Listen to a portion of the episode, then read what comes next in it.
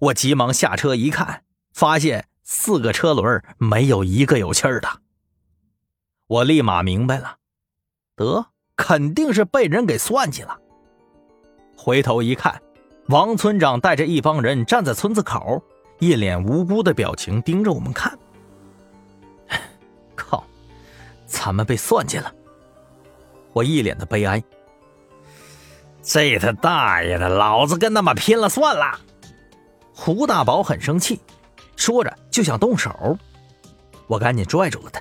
得得得得，别冲动，这穷山恶水的，万一咱们命撂在这儿，可不值得呀。胡大宝一听，立马蔫了。我无奈的走上前去，问道：“王村长，您老就不能说实话吗？”他摇了摇头：“ 我都说了，你们只管待着就行。今天晚上我再来接你们啊。”他说完，就扭头离去了，压根不理会我们俩。无奈之下，我和胡大宝被带到了一间大院里头，外头站着两个村民，肯定是监视我们的。等到了晚饭的时候。村民们送来了一桌子菜，倒是也很丰盛。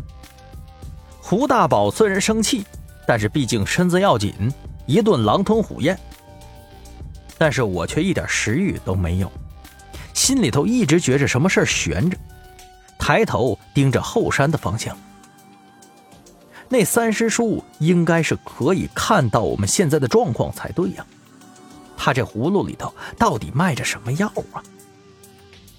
就这样，又熬了差不多三个多小时吧，直到晚上九点多，村子里头忽然传来了敲锣打鼓的声音。我心中一紧，急忙起身查看。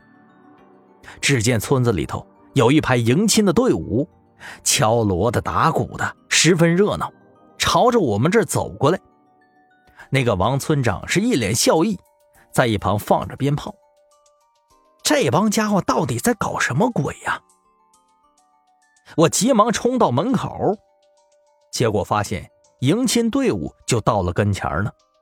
王村长屁颠屁颠的跑上来：“嘿嘿嘿，小贼，上轿子吧，咱们去成亲呢。”啊，成亲！我眼睛瞪得老大，一脸不可思议。嘿嘿嘿嘿。对呀，要去成亲，今天晚上就入洞房。王村长用淫邪的笑容看着我，我脑子嗡的一声，都已经不转了。胡大宝则在一旁大笑：“十三靠有你小子的，在这儿还能藏女人呢？中午你跑个屁呀！分明就是害羞。”我气得一脚踹过去。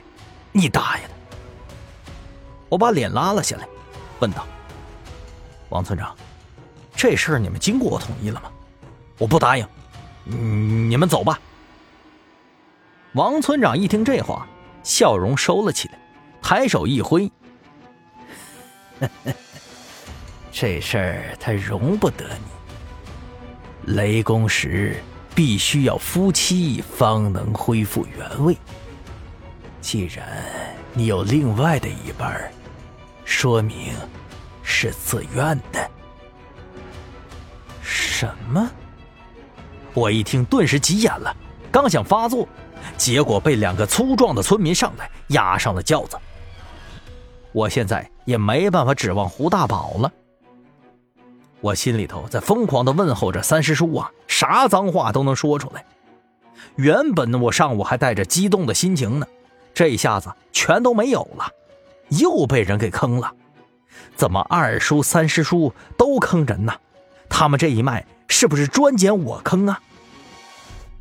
我被两个村民绑了个结实，轿子被抬起来，我在里头左右乱晃，但就是没法挣脱。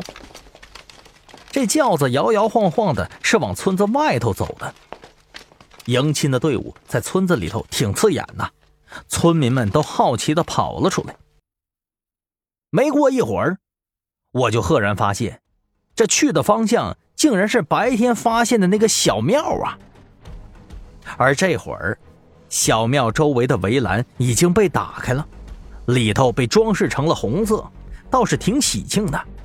就是大晚上灯光一照，让人觉着有些发怵。迎亲的队伍到了那个小庙跟前轿子一压，我从里头被抖楞出来了。还没等我反应过来呢，胸口就被挂上了一个大红花。随后再抬头一看，直到我看清小庙上头那个牌匾之后，整个人都愣住了。